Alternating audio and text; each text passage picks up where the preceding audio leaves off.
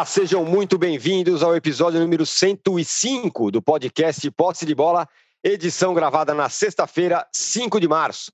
Aniversário da Dona Divanir, a minha querida mãe. Essa semana teve vários aniversários de gente muito importante. Eu sou Eduardo Tironi, já estou conectado com os meus amigos Arnaldo Ribeiro, Juca Kifuri e Mauro César Pereira. E o futebol pode parar. Várias regiões do país vão entrar em lockdown a partir da meia-noite desta sexta-feira e só atividades essenciais seguirão funcionando.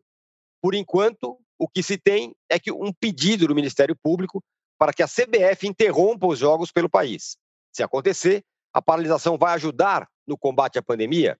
Os protocolos de segurança do esporte são ruins? É uma jogada política? Ou está certo, o futebol tem que dar o exemplo?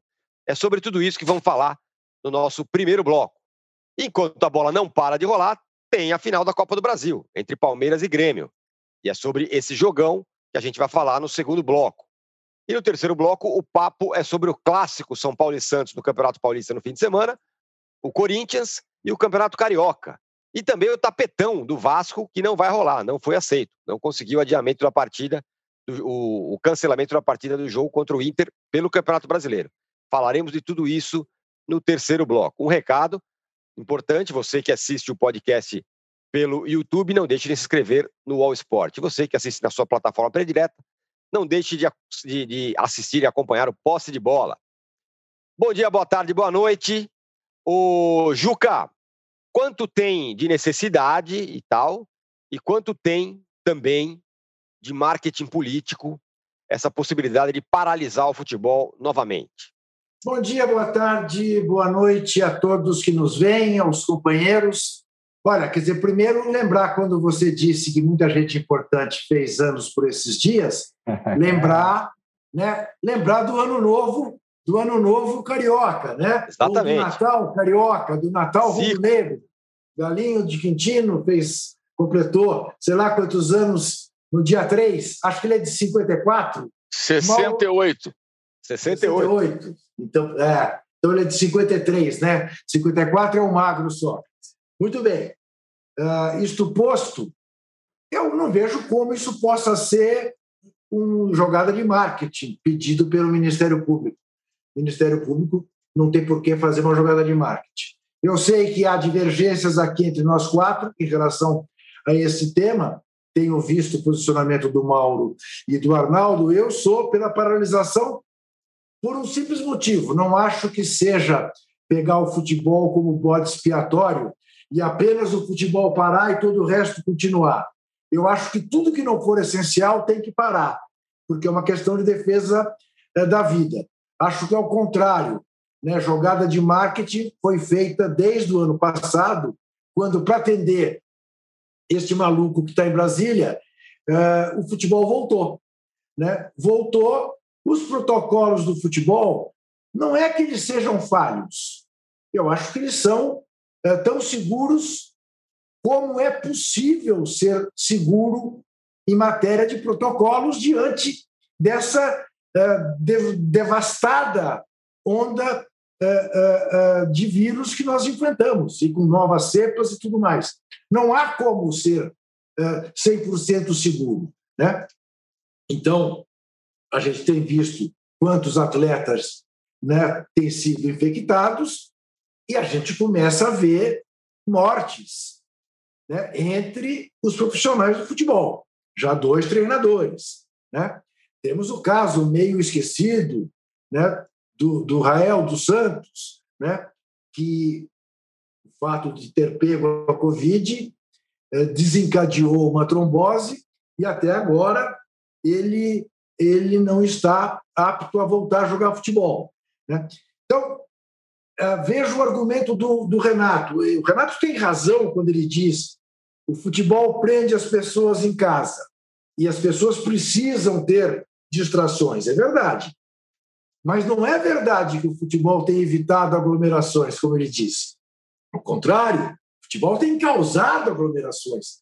Causará aglomeração em Porto Alegre, com bandeira preta, se no domingo o Grêmio for campeão e na segunda-feira de manhã voltar para o aeroporto Salgado Filho, em Porto Alegre, a torcida do Grêmio estará lá. Se é que a torcida não irá, né, hoje, uh, se despedir do time, fazer corrente para o time se dar bem aqui no domingo.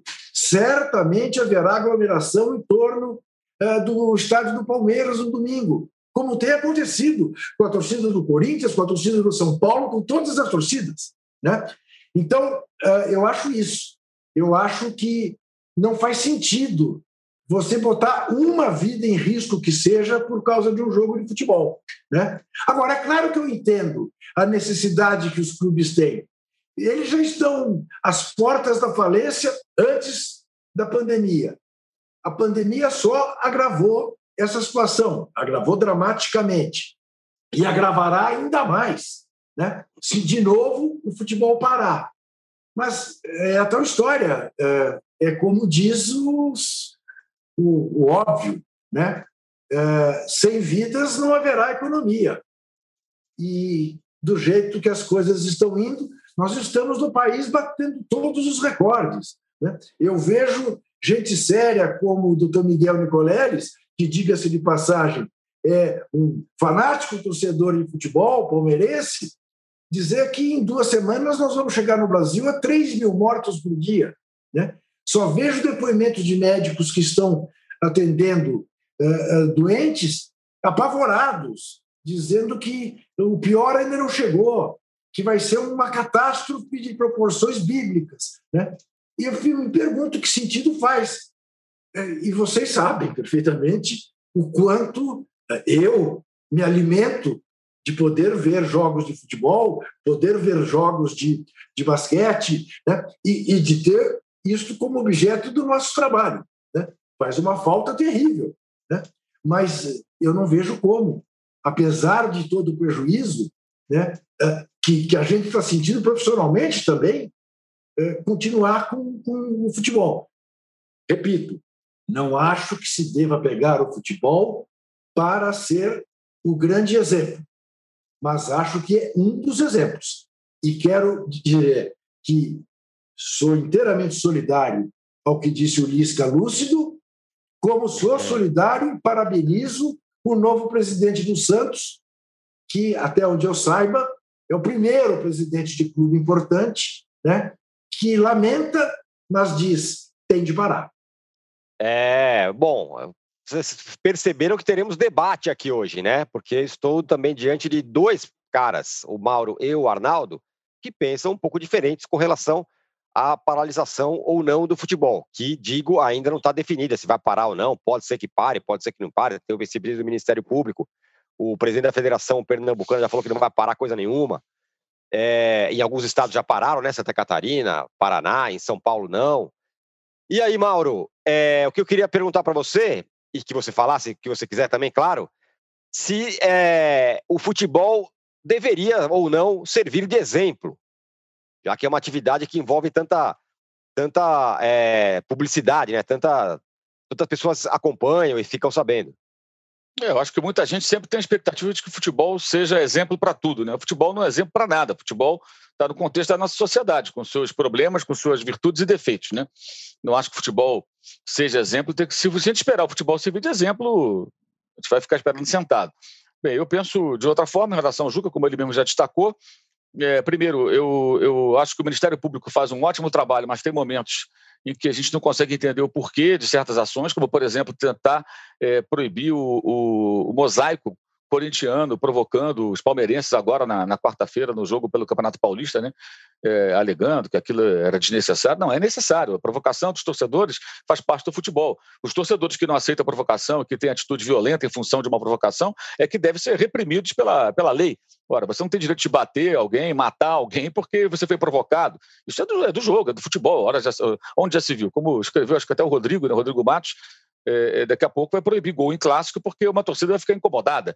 Então o Ministério Público tem seus momentos também que ele acaba tendo atitudes que a gente pode questionar e deve questionar, apesar de fazer um ótimo trabalho em várias frentes. Eu mesmo sou testemunha disso e sou parte integrante disso porque tive apoio do Ministério Público quando denunciei haters me perseguindo e me ameaçando. Então, elogio o Ministério Público, mas acho que algumas ações não são, é, essas sim não são necessárias. E honestamente, acho que antes de se preocupar com futebol, poderia, por exemplo, tentar impedir que o, o governador Dória acabou de, de, de, há dois dias, né, de decretar que em São Paulo que as igrejas podem ficar abertas. É, no Rio de Janeiro, ontem tivemos um culto na quadra da Grande Rio com milhares de pessoas, um culto religioso. Aí a escola de samba diz o seguinte: não, eu só aluguei a quadra. Pô, você está alugando a quadra no meio da pandemia? Quem é o responsável por isso? Quem organizou o culto? Milhares de pessoas acumuladas. Eu acho que o futebol dá uma grande contribuição, tirando aquele, aquele movimento que o Flamengo tentou ano passado, totalmente inadequado pela volta do público. O futebol está jogando sem público. Aliás, quando teve público na final da Libertadores, pouca gente falou. Pouca gente falou. Depois que o jogo aconteceu, muita gente falou. Antes, pouca gente falou. Ah, 5 mil, 7 mil, aquilo foi um absurdo. Aquilo foi tratado por boa parte da mídia, inclusive, como algo natural. E não era natural. Teve o jogo e teve público. E todo mundo acumulado no mesmo pedaço do Maracanã, com tanto espaço sobrando, que não deu para entender também, né, nesse contexto. É... Eu acho que o Renato Gaúcho Portalupe foi é, é, é, alvo de muitas críticas injustas nessa semana, porque muita gente nitidamente nem ouviu o que ele falou, nem se deu o trabalho de acompanhar a coletiva dele, ou ver lá no, no YouTube, tem lá no YouTube do Grêmio, você encontra a íntegra da entrevista, e ele foi super ponderado, nem pareceu o Renato dessas frases meio, meio desconectadas do que acontece em campo é, de, de, de, jogos recentes, né? a gente tem até criticado, ele contextualizou, ele não criticou o Lisca, ele colocou lá o ponto de vista dele, né? lembrando que o futebol, ninguém testa como, testa na quantidade de vezes como o pessoal do futebol, né? É, e eu acho o seguinte: é, essas pessoas que se aglomeram é, para esperar o ônibus, para ir para o aeroporto, alguém acha que essas pessoas não vão se aglomerar se não tiver futebol? Elas vão se aglomerar no culto religioso, na praia. As praias aqui de São Paulo. E o Bolsonaro nadando com o pessoal na praia? Por que aquela praia estava aberta? Por que, que o público, por que, que o governo, o prefeito, o governador, o prefeito da cidade local ali, não sei que cidade era aquela, se era Guarujá, se era Praia Grande, se era Santos, enfim, aquele litoral paulista, né? Aquela imagem, ele com a camisa do Santos mergulha de um barco, sai nadando aos aplausos ali dos seus seguidores. Por que aquela praia estava repleta de gente? Com ou sem o presidente da República ali? Por que, que as praias do Rio de Janeiro, Copacabana, ficam entupidas de gente e todo mundo vê aquilo ali? Por que, que a praia não é, não é interditada? Então, acho que as aglomerações não estão acontecendo pelo, futebol. Dois, três mil malucos que vão para a porta do Maracanã para receber o ônibus do Flamengo antes do jogo contra o Inter, ou para a porta do, do, do, Morumbi quando o São Paulo foi enfrentar o Grêmio, é, é, eles são, inclusive, a minoria em relação aos milhões que ficam em casa vendo o jogo pela televisão. Vendo o jogo pela televisão. A maioria não vai. Alguns idiotas vão lá e se aglomeram, porque não tem que fazer isso como outros vão lá para a igreja. Agora, por que os governadores permitem que as igrejas fiquem abertas? Por uma questão política por uma questão política. Eu não acho que o futebol tem que ser a, a solução, eu acho que o futebol está é, é, é, tá sendo disputado lá fora, está sendo praticado aqui no Brasil. Os jogadores, quando ficaram em quarentena 90 dias ou mais, voltaram dezenas deles com Covid. O Corinthians, mesmo que está com um monte de jogador com Covid, voltou com mais de 20 com Covid. Esses caras estavam fazendo quarentena? Essas pessoas estavam guardadinhas em casa ou estavam se relacionando com outras? O futebol está reproduzindo, gente, que é a nossa sociedade aqui, com muita gente que está tendo esse comportamento. Então, eu acho que o problema não é o futebol. Eu acho que o futebol, é, é, é, aliás, ele tem um rigor ali no controle que eu não vejo nenhuma outra atividade. Talvez até na área de saúde não tenha, não sei se na área de saúde se testa tanto como no futebol. Os protocolos, eles não são perfeitos, evidente que não, e podem, devem ser discutidos e aprimorados, né? mas eu acho que o futebol sempre ele é alvo desse tipo de, de digamos, de, de questionamento, porque ele dá muita, muita visibilidade.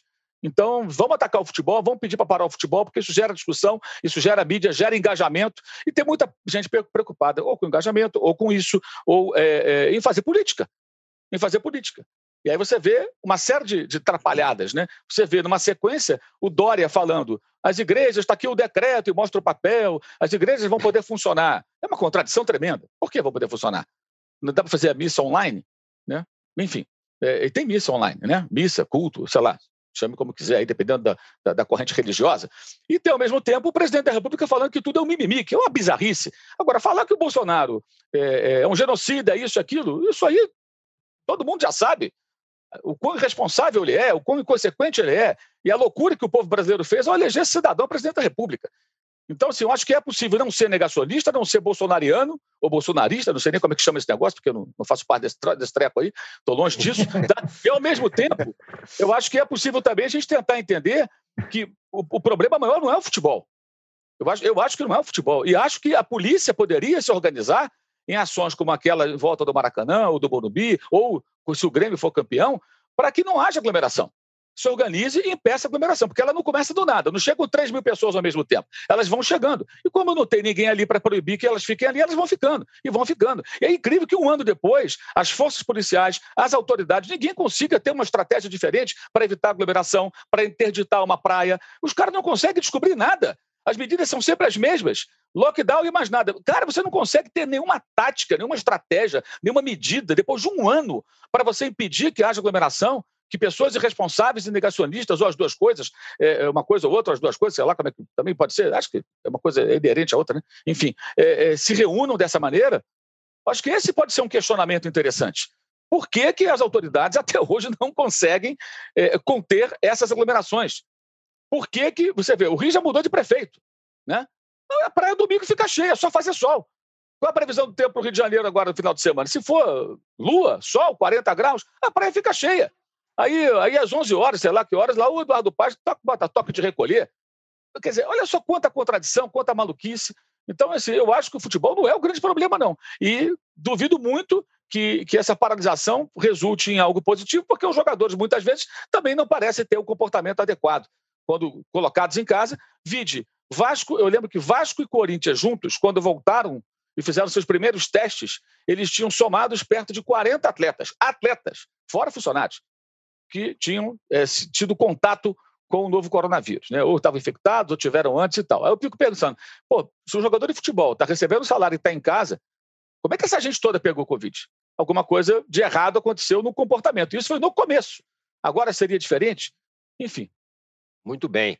O, o Arnaldo, é... você acha que teria um, um, caminho do meio, vamos dizer assim? O futebol não para, mas você pode mudar um pouco as estratégias de jogo, menos viagens e tal. É, eu, eu vendo os dois aqui, acho que são vários pontos, muitos pontos importantes dos dois, dos dois companheiros, vários, todos relevantes.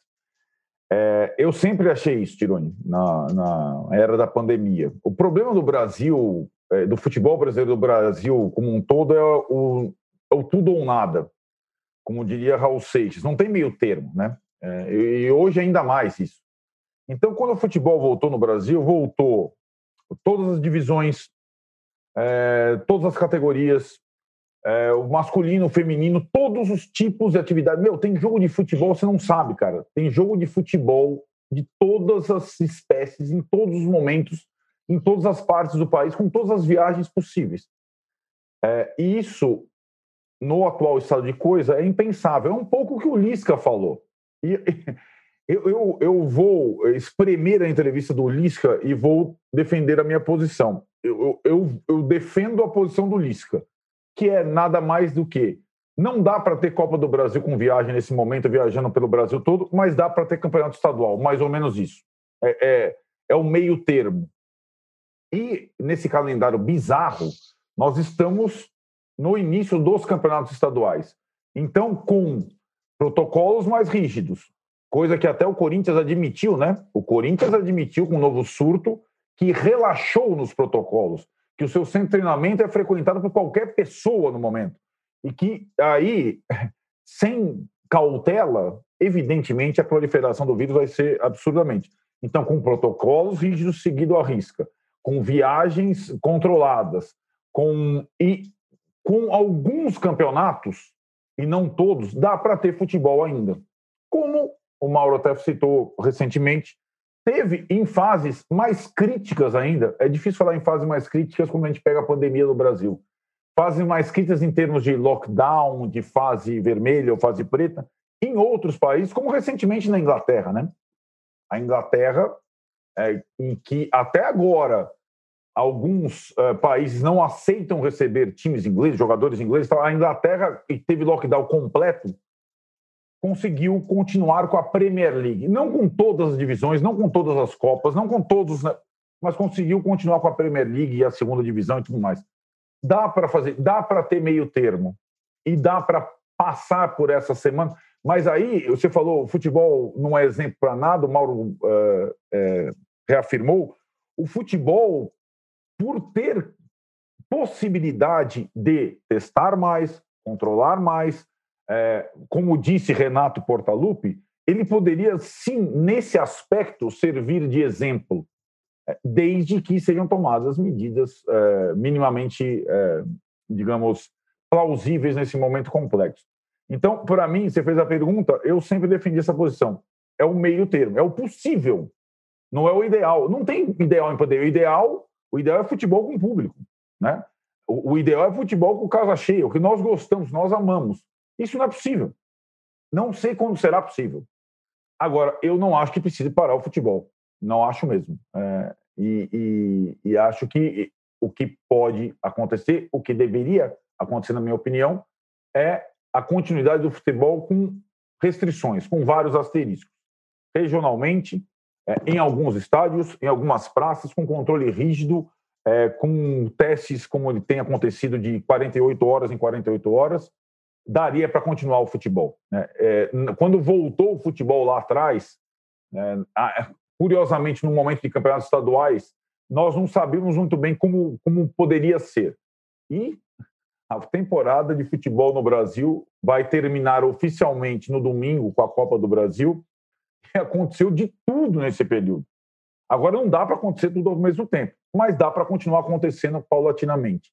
É, tem uma outra discussão, e acho que é por isso que passa o, o, o argumento do Juca principal, e eu entendo, que é, é, o, é quase o não tem clima, não tem, uh, não tem motivação. Agora, sim, a gente não tem motivação para nada, de fato mesmo, né, na, na atual circunstância. É, para que ter jogo de futebol se estão morrendo duas mil pessoas por dia? Sim, a gente pode pensar nisso tudo, mas aí é para que ter qualquer coisa se estão morrendo duas mil pessoas por dia? Para que ter uma conversa aqui? Para ter uma conversa lá? Para que ter uma conversa? Para que ter alguma coisa se estão morrendo duas mil pessoas por dia?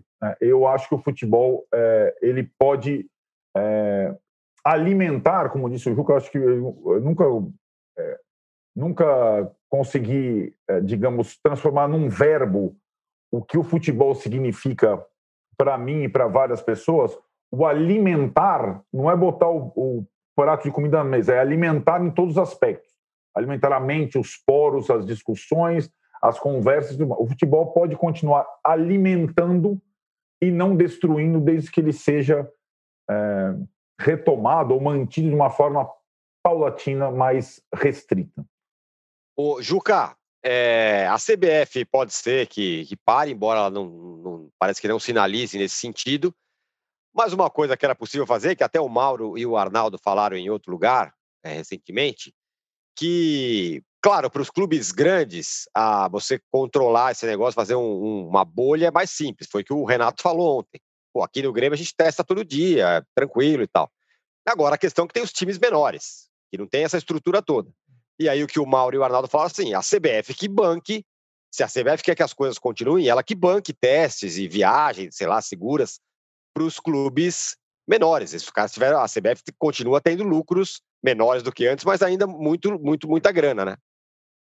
Mas veja bem, Ancora, a CBF não tem muito o que fazer nesse aspecto, por exemplo, em relação às viagens. Como é que você controla 80 times viajando de Manaus a Porto Alegre, de Porto Alegre a Fortaleza, para jogar esses jogos da Copa do Brasil com times da Série D, com times da Série C? É, é impraticável. Aí, de novo, né, essa solução intermediária a que o Arnaldo se refere parece fazer mais sentido e passa a ser curioso né, nesse momento tão contraditório, paradoxal que a gente vive, a gente olhar para os estaduais e dizer: olha, que eles podem ser uma meia solução neste momento. Uhum. As coisas continuam porque existem os campeonatos estaduais. A CBF, âncora, tem um problemaço pela frente que é a eventual uh, proibição dos jogadores que estão na Europa servirem a seleção brasileira. Sim. Você vê que a FIFA está propondo o adiamento das eliminatórias sul-americanas, ou que elas sejam disputadas na Europa, né? o que também não faz é, um maior sentido, embora para a seleção brasileira fizesse, né? que já está lá mesmo. Né? Mas estamos diante de, de problemas graves, sem dúvida. Veja, a NBA. A NBA, na fase final do ano passado, conseguiu um controle de quase 100%. Né? Não houve casos. E os casos que poderiam acontecer, porque jogador saiu da bolha para ser pai, para ficar ao lado da mulher e tudo mais, não voltaram. Não voltaram para disputar os jogos. Ficaram isolados, proibidos de voltar para dentro da bolha. acabou a bolha. Hoje, a cada dia tem dois, três jogos adiados é. na NBA por jogadores contaminados. Agora, peguemos o caso de Corinthians e Palmeiras na quarta-feira. Ao que tudo indica, o que tudo indica, não. Já se constatou mais um jogador infectado, o Camacho. Ao que tudo indica, o Piton também está infectado. O Piton jogou contra o Palmeiras. O Piton jogou, cuspiu no chão, falou cara a cara com o Scarpa, cara a cara com o William, ah, deu um empurrão ah, no não sei quem. E o Palmeiras tem um jogo domingo contra o Grêmio. Será que não tem nenhum jogador do Palmeiras infectado? Ah, não, os jogadores do Palmeiras vão fazer teste amanhã. Isso não é sinal de que não esteja infectado, ah, porque o Piton fez teste na terça-feira. O teste deu negativo. E na quarta ele jogou. E na quinta manifestou-se infecção. Percebe? Então, não, não, não, não existe essa segurança. Não há como fazer essa segurança. Então, o que há é você decidir correr o risco.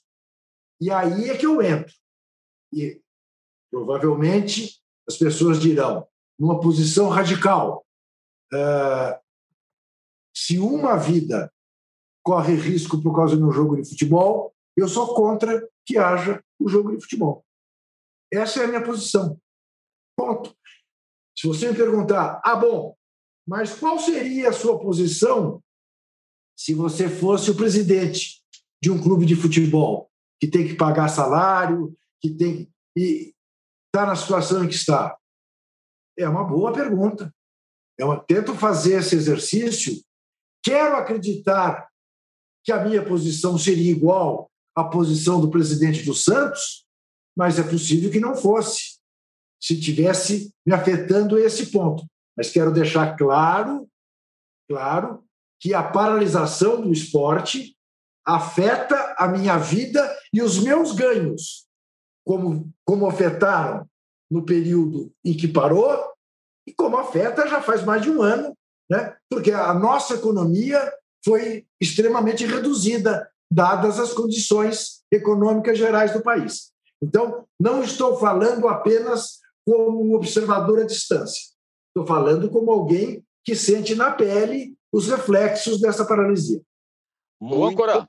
Diga lá, Ju, Mauro. Eu, eu, esqueci de falar do Lisca, né? Eu queria lembrar, até escrevi lá no meu blog, que muita gente esqueceu que o Lisca, que está sendo tratado por muita gente como um herói, como, né, como porta-voz da sensatez, foi o mesmo que em novembro saiu do ônibus depois da vitória sobre a classificação sobre o Internacional na Copa do Brasil. A América foi para a semifinal, né? quando enfrentou o Palmeiras, é, e ele pulou no meio da torcida, abraçou todo mundo. Como o Lisca é doido, ele foi visto como um cara folclórico, né? Agora, o mesmo Lisca que está discursando, não, não sei o quê e tal, e as pessoas estão deturpando o que ele falou, o Arnaldo frisou bem, dizendo que ele quer. Não, ele não pediu a paralisação do futebol, ele, ele deu uma sugestão, jogar ali no, numa área mais restrita, dentro do Estado, e aí eu acho que ele tem toda a razão. De doido ele não tem nada, evitando longos deslocamentos que a CBF poderia até é, é, é, é, evitar, fazendo uma Copa do Brasil mais regionalizada, talvez, sei lá, mas ela não se preocupou com isso. O sorteio foi normal. Então, o Lisca é o mesmo. É o mesmo que foi lá abraçar. E só se desculpou quando foi no programa Bem Amigos e o Galvão Bueno praticamente o obrigou a fazer o pedido de desculpa. O, Galvão, o, o Galvão, o Juca, o intimou praticamente. O Galvão é. levantou a bola, aí ele foi se desculpou. Antes não havia, não via se desculpando. E, a, e ontem eu procurei a assessoria de imprensa do América para saber o que, que ele vai quer, quer, falar sobre isso. Me arrependi, fiz uma bobagem. Não, não, o Lisca não fala mais sobre isso. Então, eu não acho que o Lisca seja, para mim, ele não é referência como o, o, o cara da sensatez. E acho que o Renato o Renato, só para concluir, Juca, ele teve também ah. deturpado o que ele falou, na minha opinião, por muita gente. Por muita gente. Vi vários comentários que não combinavam com o que ele falou. E eu tive o cuidado de ouvir mais uma vez toda a fala do Renato. E ele não atacou o Lisca, ele só colocou um outro ponto de vista. Eu acho que tudo isso é muito contaminado pela política também. Todo o tempo, é todo o tempo, como se eu fosse obrigado a ficar é, num ponto extremo a tudo porque eu não concordo com o presidente da República. Eu não vou ficar num ponto extremo a tudo. Porque teve também gente que fez, tem gente que, que fala que não conseguia ver futebol e que trabalhou em campanha política com comício na rua, com um monte de gente na rua durante o ano passado. Jornalista. Ah, peraí, gente. Ah, não consigo ver o futebol com gente morrendo. Aí tem a campanha do político dele, entendeu? Que até votei do cara. e o cara estava na rua lá fazendo campanha. Peraí, que contradição é essa? Ah, pelo amor de Deus, né? E acho que eu... se eu aponto o dedo para um lado, eu vou apontar para o outro também. Não concordo com isso. E eu acho que o Lisca, eu... o Lisca, pra, o Lisca não me representa. Porque certo. depois que ele fez ano passado, não é porque ele deu, fez um desabafo. Ah, agora que, ele, que morreram técnicos, aí ele se sentiu incomodado. Será que foi isso? E por que não responde quando a gente procura a assessoria do América e, e dá uma palavra? Né? Só quando o Galvão acho... ofereceu o tapete vermelho para ele, ele falou. Aí se desculpou. Eu acho Diga. que deveria responder. Se não respondeu, está errado. Uh, acho também que as pessoas têm o direito de errar e depois se corrigir e fazer autocrítica e dizer foi o momento. Mas eu. Mas não fez, né? Eu, não, pois é, mas eu vou. Não fez, eu vou mais, como se não tivesse feito nada. Eu vou mais fundo nisso. É mais uma razão pela qual eu acho que o futebol tem que parar. Porque o futebol desperta emoções que levam até uma pessoa que seja sensata a fazer a loucura de descer do ônibus e confraternizar. Como quando o cara faz o gol, se abraça. Lembra? Lembra que no início era proibido se abraçar. Mas como é, que é. você quer que alguém jogue é futebol, Verdade. faça um gol é e não se abrace? Isso não existe. Ah, não pode cuspir. Mas eu quero ver alguém jogar 90 minutos de futebol e não cuspir. Não tem como. Então, para mim, isso reforça que eu, eu quero dizer de novo: é a coisa da empatia de se colocar no lugar. Se eu tivesse jogando futebol ou basquete, que é o meu esporte, eu ia jogar normalmente. Eu ia jogar normalmente. Eu não ia tomar nenhum cuidado desses especiais, porque não dá. Ou não tem, ou tem. Ou tem full time. Não tem jeito de, de segurar. Então, para mim, isso é mais um argumento. Olha, até quem está a favor de parar o futebol, com o futebol em andamento, comete loucuras, porque o futebol propicia loucuras. Futebol é, antes de mais nada, emoção à flor da pele. Muito é, bem, estamos é, todos que, emocionados aqui. Fala. É, assim, não, só queria é, é, reforçar que no ano passado, né, é bem evidente isso, acho que, acho que até unânime, quase unânime essa opinião, com relação à, à, forma como o Flamengo forçou para voltar ao futebol, né, indo até o presidente da República. Gente falou muito sobre isso, criticou muito essa atitude de dirigente do Flamengo. É, mas, ao mesmo tempo, alguns clubes que eram elogiados, como o Botafogo, não pagava salário. Aí o Botafogo entrava em campo com uma faixa pelas vidas e não pagava o salário em dia dos seus pobres funcionários. Gente que ganha dois mil reais por mês, dois mil e quinhentos reais por mês, estava atrasado na época. Mas contratou o Canu, o, né, o Calu, aliás, contratou o, o, o Honda e queria o Yaya Touré. Os mesmos dirigentes que não pagavam o salário em dia dos pobres funcionários, que ganham um pouquinho, né, entravam com faixa pela vida. Aí, quando houve a volta do futebol, que Fluminense e Botafogo não queriam jogar, eles não continuaram. Não, não aceito, não aceito. Não, não, eu quero um período para treinar. Então, o problema qual era, irmão? Que a pandemia continua até hoje. Você não queria jogar ou você quer um período para treinar? Então, até os dirigentes, quando discursam pela parada, paralisação do futebol, a gente tem que ter uma imensa pulga atrás da orelha, porque a gente não sabe se realmente é uma conveniência para um ou para outro parar em dado momento, né? ou se de fato eles têm uma boa intenção. Uhum. Então, assim, aí quando você tem o vilão era o Flamengo, óbvio que era o Flamengo, também está forçando a barra para voltar e tome porrada, e tinha que dar mesmo. Na, na, na, diretoria do Flamengo, não, na, na ala da diretoria, que isso nem havia unanimidade, alguns eram contra, outros eram a favor. Aí o presidente foi lá no Bolsonaro, aquela coisa toda, né? E tinha que criticar e foram merecidamente criticados. E outros surfaram numa onda que não era deles. Porque, ao mesmo tempo, não cumpria suas obrigações, mas contratavam jogadores internacionais. Ora, se você está no perrengue danado, amigo, você não consegue pagar o funcionário, você vai contratar um jogador que atua na, na, na Liga Alemã, na Bundesliga, de onde veio o Calu? Você vai trazer o Honda lá do outro lado do mundo, do Japão? Vai tentar o Yaya Churré? Como é que é isso? Que lógica? O Yaya Churré só não veio porque depois o candidato a presidente do Vasco quis contratar, deu aquele rolo, aí ele acabou não vindo para lugar nenhum, mas o Botafogo chegou a negociar. Então é muita contradição. Então, eu até quando vejo um dirigente falando, ah, eu sou a favor, eu tenho dúvidas. Eu tenho dúvidas se ele realmente tem essa intenção, né? ou se ele está tentando ver uma conveniência. Porque todo mundo quer ver conveniência. O próprio Palmeiras, no ano passado, na semana do jogo contra o Flamengo, queria porque queria o jogo. E o Flamengo estava com todo mundo infectado. E o Flamengo não queria jogar. No final, acabou que jogou. Aí o jogo terminou um a um. Mas queria porque queria o jogo. E teve gente na imprensa, inclusive, que chamou o Flamengo de fujão de fujão, porque não queria jogar. Quer dizer, olha como as coisas são contraditórias, né? Olha que coisa curiosa. É. O próprio Flamengo, que era o vilão, e era o vilão mesmo, não estou aqui passando pano, não, tá? Pra ficar bem claro. critiquei e continuo criticando. Acho que o Flamengo forçou a barra bizarramente naquele momento ano passado, como foi o único clube que deu sinais de que queria a volta do público, o que não é para acontecer até hoje, obviamente. E já queria no ano passado, né? É, é, mas olha como, como, surgem contradições desse meio. Essa semana, o presidente do Palmeiras me fez questão de deixar claro: ah, não, eu tô, estou preocupado com o calendário, não é por conta da, da questão da Covid. Quer dizer, pra, talvez para não parecer contraditório com relação a 2020. Enfim, são os dirigentes do futebol. E é o Brasil, uma sociedade onde todo mundo fica tentando puxar para o seu lado. É, até o presidente do Santos agora, que falou, é, o Juca até citou, talvez o clube grande brasileiro mais interessado é, na paralisação atual do futebol seja justamente o Santos. Técnico novo argentino, é, que não teve trabalhar, time é, de folga e com jogadores principais com Covid, é, é, com pré-Libertadores marcada para terça-feira. Então, até nisso, como o Mauro falou, a gente não consegue, lamentavelmente, isso é lamentável, a gente não consegue ver sinceridade e preocupação coletiva com dirigente de futebol. Não consegue agora, não conseguia antes, então a gente tem que, de fato, desconfiar. Lamentavelmente, mas a gente tem que desconfiar. Perfeito. Mas a gente está discutindo aqui se a bola vai parar ou não vai parar. Pelo menos esse fim de semana não deve parar, porque afinal tem a final, a decisão da Copa do Brasil. E eu duvido, Juca, que os jogadores não vão se abraçar e nem cuspir em campo. Ainda mais se for sair o campeão, eu duvido também que não vão se abraçar na hora de comemorar o título. E é sobre, sobre essa final que nós vamos falar no segundo bloco. A gente volta em 30 segundos, aguardando os seus likes, viu? Por favor. Baixo Clero é o podcast de política do UOL. Toda semana eu, Carla Bigato, converso com os comentaristas Maria Carolina Trevisan e Diogo Schelp sobre temas que dominam a pauta política brasileira.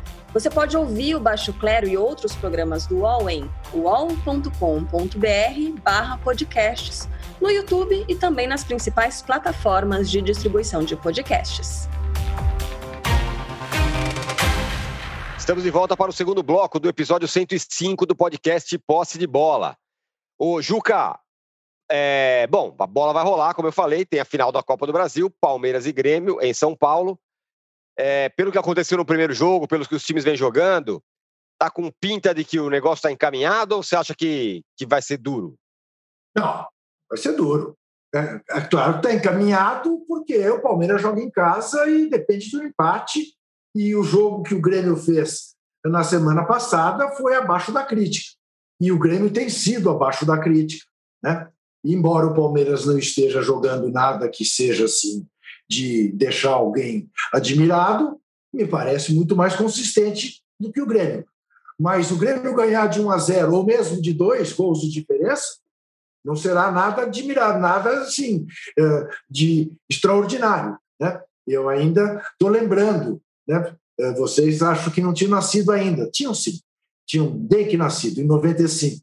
Em 95, Opa. o Grêmio meteu 5 a 0 5 a 0 no, no Palmeiras em Porto Alegre. Estava liquidada a Libertadores, era o jogo de quartas de final da Libertadores. E uh, o jogo aqui no Parque Antártico foi 5 a 1 sendo que o, o, Grêmio saiu na frente ainda. Gol do Jardel. Né? E o Palmeiras foi fez 5 a 1 E os últimos 5, 6 minutos do jogo foi uma loucura. Uma loucura. O Palmeiras quase fez o 6 a 1 que levaria o jogo aos pênaltis. Então, uh, uh, então, se é possível, como dizem os espanhóis, uma remontada deste tipo, imagine com 1 a 0. Né? Agora, o que não elimina a obviedade de o Palmeiras ser, como diria Arnaldo Ribeiro, favoritaço para ser o campeão é favoritaço. Né? não, tá vendo que nem o Arnaldo acha favoritaço. Né? É. Mas uh, eu, eu, eu, eu tenho para mim, né, até uh, me valendo das últimas decisões uh, das quais o Palmeiras participou, ele saiu campeão, tanto no Paulistinha como na Libertadores. Ah, no Paulistinha, a duríssimas penas de pênalti e tal, papá. Sim, mas também num aborto daqueles que só o futebol é capaz aquele pênalti no último minuto, feito pelo seu melhor zagueiro, um pênalti absolutamente desnecessário, que quase faz com que tudo fosse por água abaixo. Este é o futebol. O Grêmio conta com isso, é claro que sim.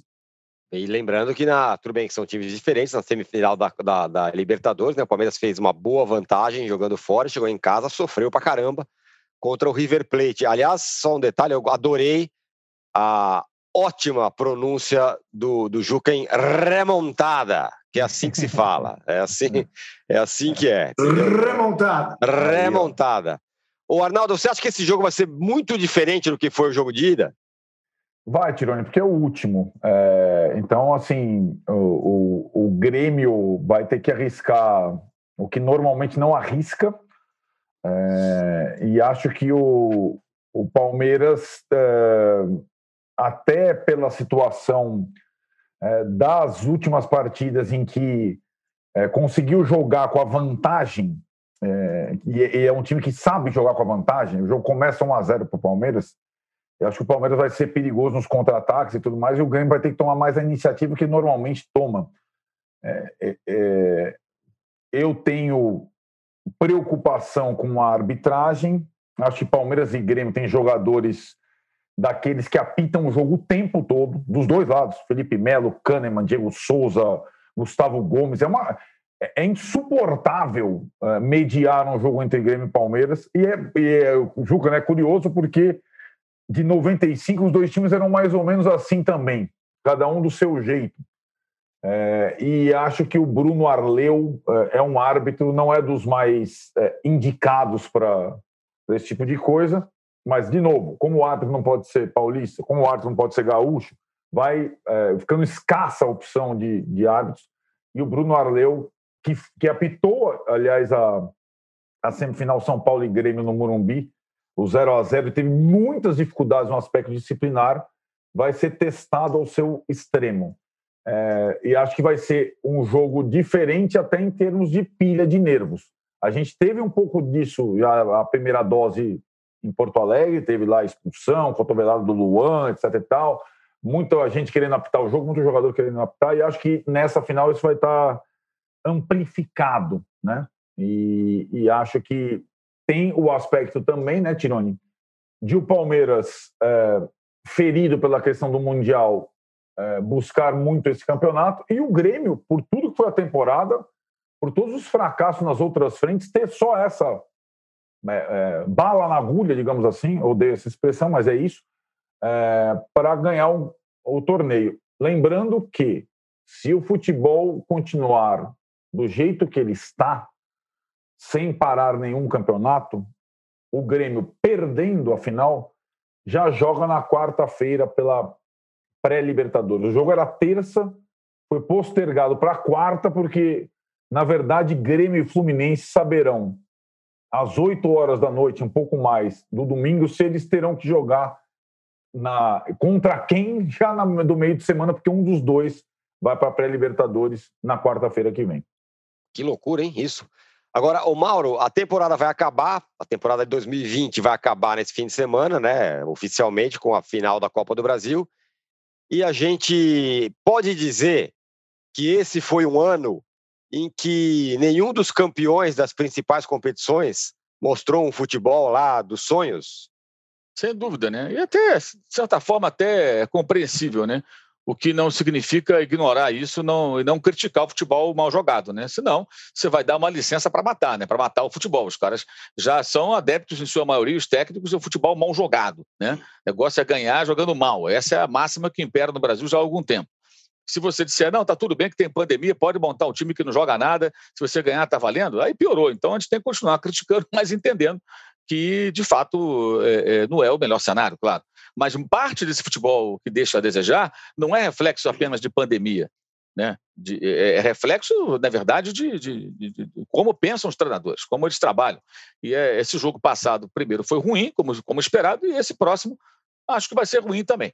Talvez tenha emoção, é diferente ter emoção uhum. e qualidade, jogo bem jogado. Não confunda com futebol bonito, que é algo absolutamente subjetivo. Né? O que é futebol bonito? Essa expressão é uma bobagem. É, é, futebol bem jogado, um jogo bem disputado, taticamente interessante, times que desafiam o outro, que saibam defender e atacar, né? que não rejeitem a bola, que não façam só ligação direta. Joguem futebol.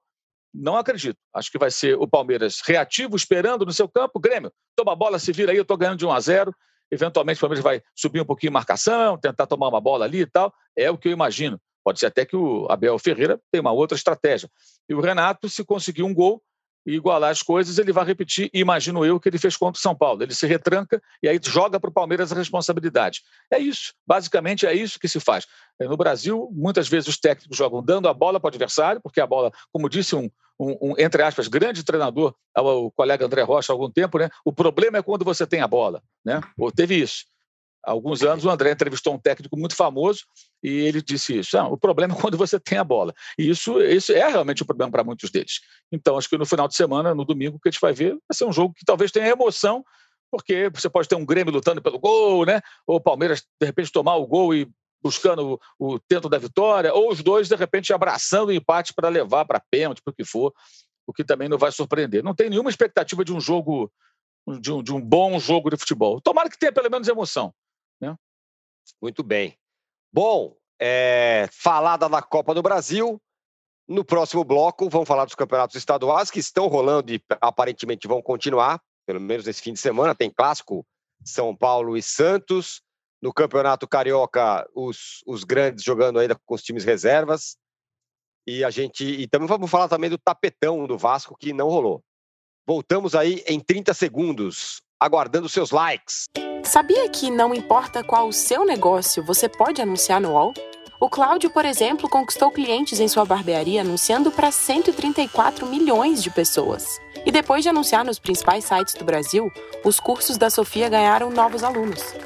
Já a Ana investiu a partir de 10 reais e a sua loja online passou a vender muito mais. Quer divulgar o seu negócio de um jeito fácil? Então já sabe, faça como eles. Anuncie no All Ads. Sua marca no All. Estamos de volta para o terceiro bloco do episódio 105 do, posse, do podcast Posse de Bola. E o Campeonato Paulista segue essa semana, por enquanto não parou o futebol aqui em São Paulo. E tem clássico, São Paulo e Santos. Esse vai ser o primeiro grande teste do Crespo, Arnaldo, embora seja apenas o terceiro jogo dele.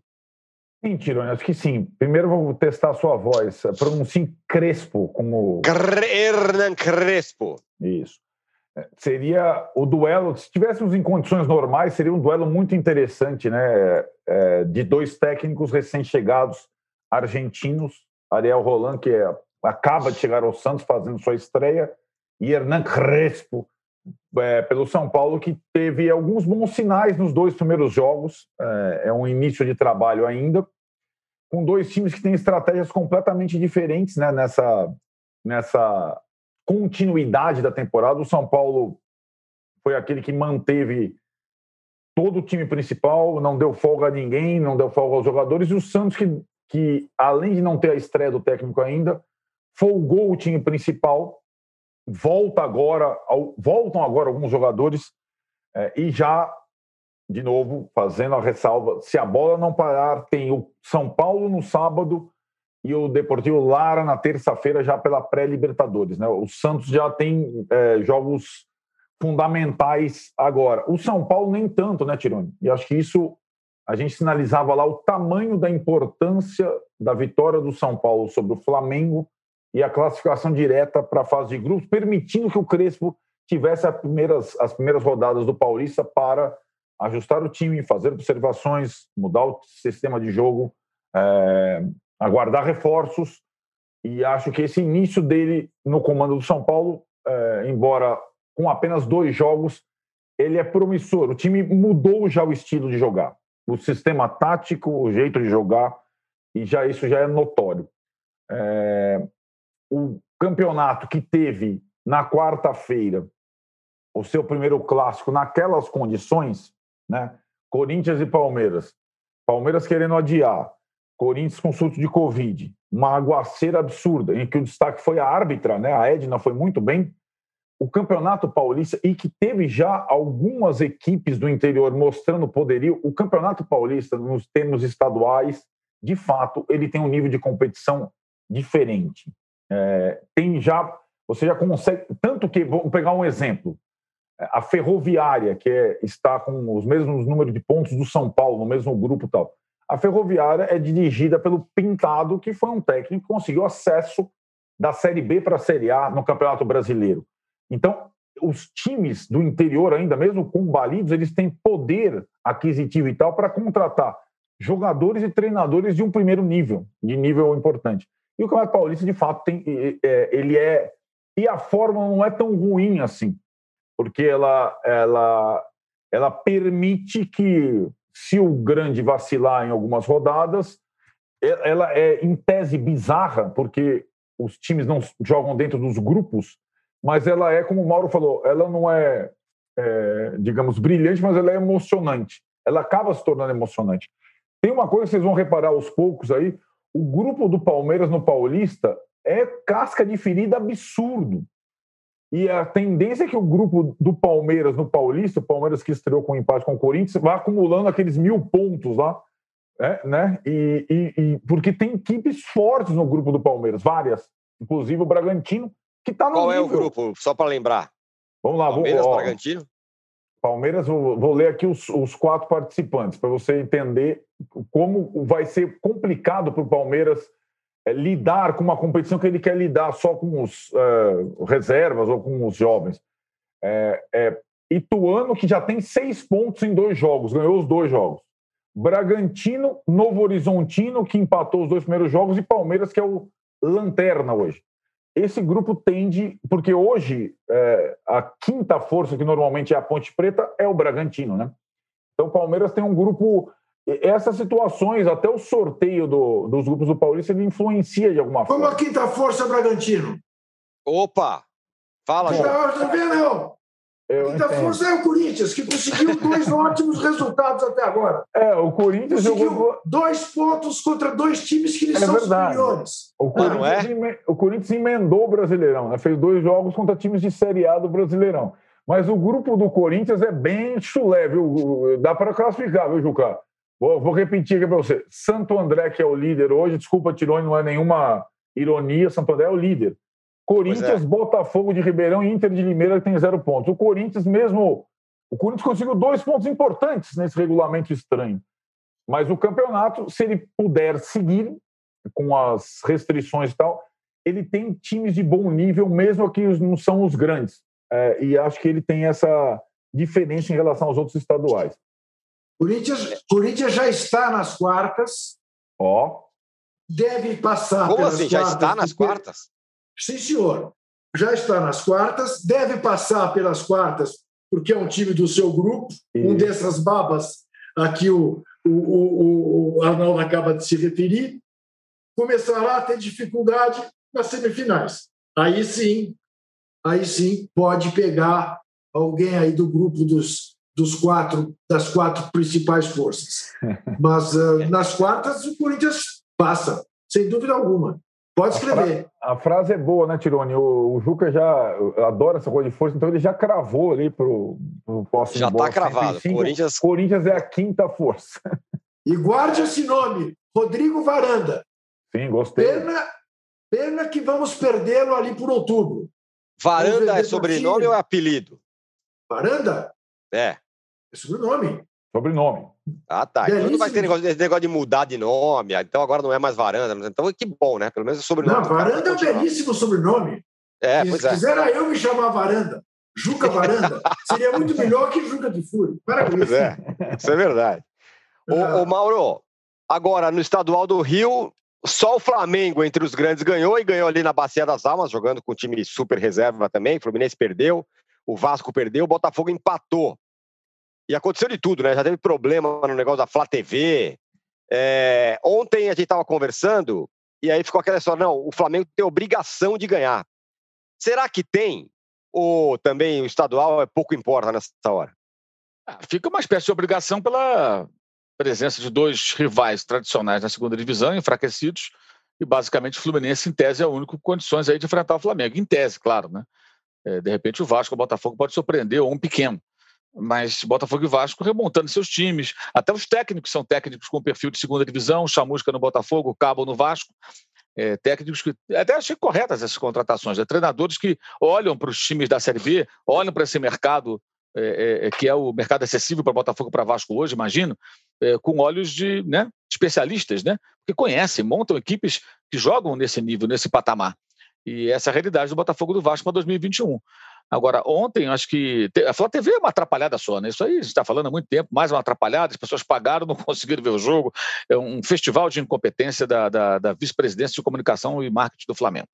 É, capitaneada por Gustavo Oliveira, que deveria vir a público pedir desculpas aos torcedores. Né? E, aliás, pelo que soube, embora o Flamengo não revele números, uma pessoa me informou que as vendas estão muito baixas. Não é para menos, né? Quem é que vai comprar esse negócio? Eu, por exemplo, assinei o tal do pay-per-view da TV a cabo, né? Para poder acompanhar as belezas. É lógico, você tem que ver, então. Agora tem outro pay-per-view.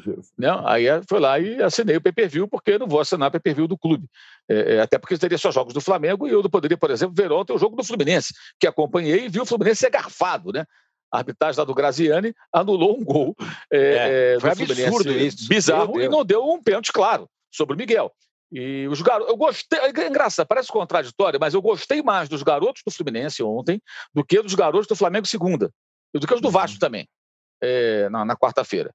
Na terça, Você gostou mais? Na terça, o Flamengo. Achei que eu gostei mais do comportamento dos jogadores jovens do Fluminense do que dos jogadores do Flamengo. Embora o Flamengo tenha vencido com um gol incrível do Marcos no último lance e o Fluminense tenha perdido e só perdeu porque foi muito prejudicado pela arbitragem. Tirando os resultados, digo, o comportamento em campo, porque esses jogos iniciais eles estão servindo para isso o Fluminense, o Fluminense, o Flamengo, o Vasco, o Botafogo. O Botafogo já vem mesclando e mesclou na estreia contra o Boa Vista jogadores desde a reta final do Campeonato Brasileiro. Né? É. Então o Botafogo já vem nessa pegada há algum tempo que já estava rebaixado. O Vasco colocou a molecada em campo. E ali o técnico vai ter que observar quem ele pode tirar dali. Vai ter que tirar alguém. O Fluminense já faz isso há algum tempo e muito bem. Né? Então, o Gabriel, número 7, por exemplo, ali, um meia pela esquerda, ali, gostei muito da atuação dele. Jogador muito lúcido, organizador. Depois entrou o Kaique, que é driblador e tal, ainda um pouco verde, umas escolhas erradas, mas tem assim, 17, 18 anos, mas parece ter potencial. Eu achei bem. O Fluminense tomou um gol, uma tolice do Frazan, deu uma bicuda, a bola bateu no jogador do, do Rezende, ricocheteou na sobra do empate, e no último lance o Rezende fez o gol, mas o Fluminense foi muito prejudicado, muito mesmo, negócio bizarro o que fizeram ontem com o Fluminense no Maracanã. Mas eu gostei, da, eu gostei do comportamento dos jogadores, achei, achei interessante, tem bons valores ali, acho que o Fluminense vai tirar mais alguns jogadores para o time de cima. Esses jogos iniciais só servem como laboratório, mais nada, zero. Mais nada. No Flamengo, achei curioso, por exemplo, Daniel Cabral, que é um jogador muito badalado. Até parece que realmente se machucou, tomou uma pancada na altura da cintura, já pediu substituição. Fiquei pensando, olha, se eu sou um jogador com 17, 18 anos, estou no time principal, eu tomo uma pancada na cintura, eu só saio se o médico mandar. Eu quero jogar até o final. Não, já na hora já disse que não dava mais. Ou ele tem uma capacidade incrível de fazer um autodiagnóstico, né? ou, ou, já é, ou já é daqueles meninos que já se acham né, especiais e é tratado como tal. E essa é uma crítica construtiva, por favor. Não estou aqui querendo detonar o garoto, não. Mas isso é importante na base. Alguns meninos em time grande São Paulo conviveu muito tempo com isso por conta de Cutia, né? Dizia-se muito que os jogadores eram tão paparicados, tinham uma estrutura tão profissional, que eles eram acomodados antes de chegar no profissional. Muito se falou isso sobre a base do São Paulo durante um tempo. E isso é muito perigoso. Às vezes um garoto da base começa, tem uma chance dessa de jogar, é o time principal. Só tem garoto, mas é o, é o Campeonato Carioca, tem a TV mostrando, a torcida está de olho. Você quer mostrar serviço? Ele tomou uma pancada, automaticamente saiu do jogo. Falei, cara, ele saiu andando e tal. Realmente parecia não ter condições. Mas me impressionou a rapidez com a qual ele já saiu da partida, porque eu imaginaria um garoto ali, todos eles querendo ficar em campo. Aí o médico não, não tem condição, você está com dor aí, vai piorar, vamos embora, vamos sair, tudo bem. Pô, doutor, não dá. Aí entrou o Max, que acabou fazendo o gol, né? Até saiu um volante, um jogador mais avançado, um jogador mais ofensivo, fez o gol no final. Aliás, parecidíssimo com o gol que o Gerson fez no ano passado. Muito parecido, uma coisa impressionante. Você vê os dois vídeos, a semelhança é brutal. Mas o Flamengo não jogou uma boa partida. Eu achei o Fluminense bem. Mas o Fluminense foi muito prejudicado pela arbitragem. Agora, são jogos iniciais, não dá para tirar muita conclusão. Ah, o Vasco perdeu. Sinceramente, com aquele time que o Vasco botou em campo cheio de garotos, qual a relevância de ter perdido a portuguesa? A gente vai ter uma ideia quando o Vasco juntar todo mundo, os garotos e os jogadores do elenco profissional. E aí o Marcelo Cabo trabalhando, daqui a algumas rodadas, a gente vai começar a ver o time do Vasco. E aí o que, que o Vasco tem que fazer nesse campeonato e o Botafogo? Brigar o máximo classificar, chegar na fase, na na fase decisiva do campeonato, que agora é, é, é pontos corridos de classificação para a final, né? Brigar pela vaga, não ficar atrás de Cabo Friense, Portuguesa, é, Boa Vista, Resende, esses times, né? chegar à frente dos pequenos. Acho que esse é o papel do Botafogo e Vasco, e tentar duelar com o Fluminense e Flamengo, ao máximo. Mas ainda é cedo para fazer, acho que, avaliações. Vamos ver se nessa final de semana já dá para perceber alguma coisa. Mas é mais para observar os garotos, eu acho, do que qualquer outra coisa esse, esse começo de, de Campeonato Carioca. A galera aqui no, no chat, Mauro, está fazendo uma pequena correção, falando que no pacote da Flá TV é, pode ver todos os jogos, não só os Ah, é todos? Flamengo. Ah, é. então eu. É que, eu, pra ser sincero, eu nem me preocupei muito em ver como é que seria o da Flá TV. eu assinei o da TV a cabo e fui embora. Né? Vamos, vamos embora. Então Até porque é com a TV a cabo eu já comprei uma briga, né? Porque eles me vendiam um pacote que tinha o Carioca. Agora não tem mais. Então é, já entrei em contato, vai lá, vou falar com eles daqui a pouco. Depois agora do posse bola, vamos voltar a conversar. Que eu já falei com eles no telefone, já estou com um protocolo, direito do consumidor. Mas vem cá, vocês me, vocês me vendem o pacote, eu pago o ano inteiro. Tem um produto embutido nesse pacote, né? Que é o Campeonato Carioca. Agora ele está sendo vendido por vocês separadamente, eu pago de novo e pago o mesmo valor. Que história é, é essa, bonitão? Peraí, tem, uma, tem uma coisa errada aí. 130 Boa. reais o, o, o, valor total do pacote do Carioca. Então, mas temos que negociar esse negócio. Não é assim, né? Porque tem gostei isso também. De, go, gostei disso, Cara, hein? É a segunda vez que eu faço isso na pandemia. No começo não tinha futebol e a mensalidade era a mesma. Falei, vem cá, que história é essa? Estão me cobrando e não mostra o jogo? É, ah, mas não é, tem jogo. Não tem jogo, não tem pagamento, lembra, amigo. Lembra e você conseguiu? Lógico. Eu falei, não tem tá jogo, vendo? não tem pagamento. Tá aí, é por, é por isso que, que a minha jogo. vida não anda. Eu tô aqui pagando é. esse negócio o ano inteiro, sem jogo com jogo. Não, o Juca, pelo amor de Deus. O Juca não, falando dois ali. do consumidor, eu vou pra cima dele. É não, isso, não tem, tá vendo, cara? Negócio, cara? Mauro é Vivendo e aprendendo, eu tô aqui. É muita cara de pau, rapaz. Isso é, a cara, isso é a cara do Brasil. O sujeito vai, vai cobra o negócio, aí não, tem, não, não entrega mais. Tudo bem. É, não tem futebol, não tem como entregar, então não cobra.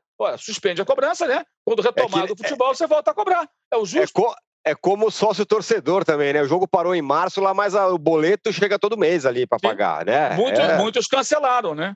Agora, se o sócio torcedor não fosse calçado no Brasil só em benefício de ingresso, tivesse outros atrativos, talvez não caísse tanto. Não, certamente não cairia tanto, porque o torcedor que ainda tem condições continuaria contribuindo com o seu clube. Mas o único apelo dos programas de sócio-torcedor no Brasil, basicamente, é o ingresso, mais nada. Exato, exatamente.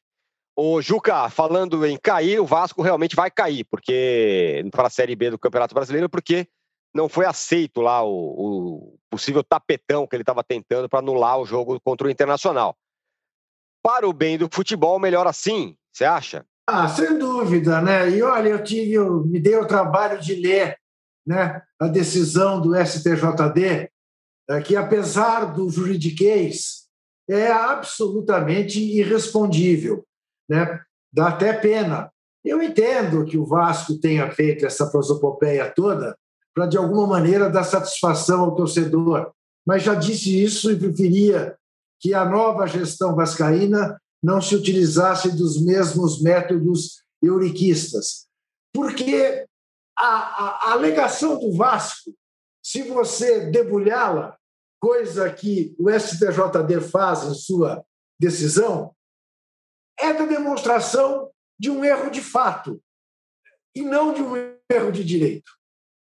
E só o erro de direito poderia anular o jogo. O que, que o Vasco argumenta? Que o jogador do Inter estava impedido e que o VAR não mostrou o impedimento. Bom, muito bem. Que fosse verdade, não dá para dizer que é verdade, mas que fosse verdade, que o Vasco tivesse conseguido provar que o VAR, se o VAR tivesse funcionado, mostraria o impedimento. Era um erro de fato. E o que diz o regulamento? Que se a ferramenta eletrônica não pudesse ser utilizada, vale a decisão de campo. Foi a decisão de campo. Bom, agora se o Vasco vai entrar com uh, pedido na justiça uh, de ressarcimento por danos materiais para a empresa que faz o VAR, para a CBF, bom, são outros 500, aí no caso 100 milhões, que é o que é. o Vasco diz que perdia. Né? Mas é tal história, também você pede 100 milhões para ganhar eh, eventualmente um milhão, né? Eh, é um brilhareco jurídico mas o STJD fez o que tinha de fazer. Não fazia o menor sentido a gente levar isso adiante. Muito bem. Então é isso, senhores. Encerramos aqui o episódio número 105 do podcast Posse de Bola. E você viu que a gente ficou em, em posições contrárias com relação a parar o futebol, mas com a toda a classe de sempre, com bons argumentos. Assim, sim, isso sim vale a pena. E o que vale a pena é mesmo que eu também vou ligar aqui para a operadora Isso. agora, depois dessa dica ah, do não, Mauro. Eu, eu, se fosse Faça você, isso. eu colocava a gravação do Mauro para você. Ele tem maior poder. É verdade. Eu vou fazer, oi, tudo bem? Aqui, aqui é Eduardo tirou e pum, põe o Mauro falando. Isso, aí, Pronto, aí, os caras, ah, na hora eu vou conseguir. é isso. Pô, é por isso que eu tô nessa aqui. Ó, o mundo andando, eu e o Juca, né, Juca? A gente sim, vai, sim. vai acontecendo. Sim, eu me dei conta, Tirone, eu me dei conta que eu paguei a NBA. Não tinha jogo e eu pagava. É, então, pois é. é Se vocês olharem o extrato da operadora, vocês vão cair para trás. Que sempre, quase sempre tem uns penduricados ali que você não contratou e que também aparecem ali, sabe? É, ó. Tá é, é, um, é um pingadinho aqui, um pingadinho ali. É, no final do ano dá um, deve dar uma quantia considerável. Dá um pingadão. Dá um é um pingadão. pingadão. Um é, eles são, eles são, é, eles são, é. são ágeis, sabe? Muito bem, senhores. Então tá bom. Valeu, Mauro. Valeu, Arnaldo. Valeu, Juca. Obrigado, Venâncio, aqui nos bastidores. Obrigado ao Rubens e a todos vocês que estiveram aqui com a gente. Voltamos quando, Arnaldo? Voltamos segunda-feira, Tirone. Segunda-feira. Segunda-feira. O campeão da Copa do Brasil. Com o campeão é. da Copa do Brasil, com, com o resultado do Clássico em São Paulo, enfim, com muita coisa. Valeu, até mais. Você pode ouvir este e outros podcasts do UOL em uol.com.br podcasts. Posse de Bola tem pauta e edição de Arnaldo Ribeiro e Eduardo Tironi, produção de Rubens Lisboa, edição de áudio de João Pedro Pinheiro e coordenação de Juliana Carpanês.